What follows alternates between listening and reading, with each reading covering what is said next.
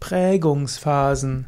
Prägungsphasen sind in der menschlichen Entwicklung und auch in der Entwicklung von Tieren bestimmte Phasen der Entwicklung, in denen etwas genau geprägt wird.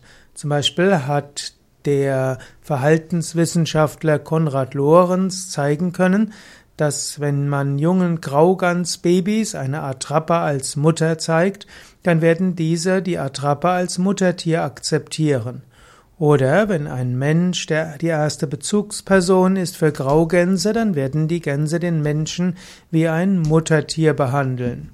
Ebenso gibt es auch Prägungsphasen beim Menschen.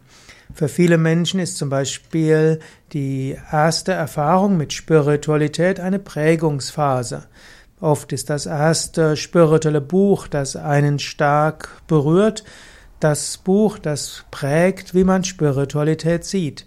Und auch die, der erste Kurs, in dem man eine tiefe spirituelle Erfahrung hatte, prägt, wie man künftig Spiritualität erwartet.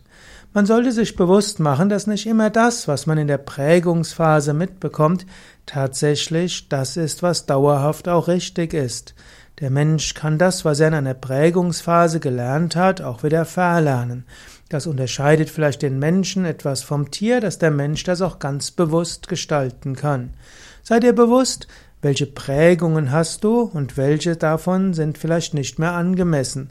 Vielleicht kannst du auch überlegen, in welcher Phase deines Lebens du so geprägt wurdest und du kannst auch überlegen, wie du dich von diesen Prägungen lösen kannst.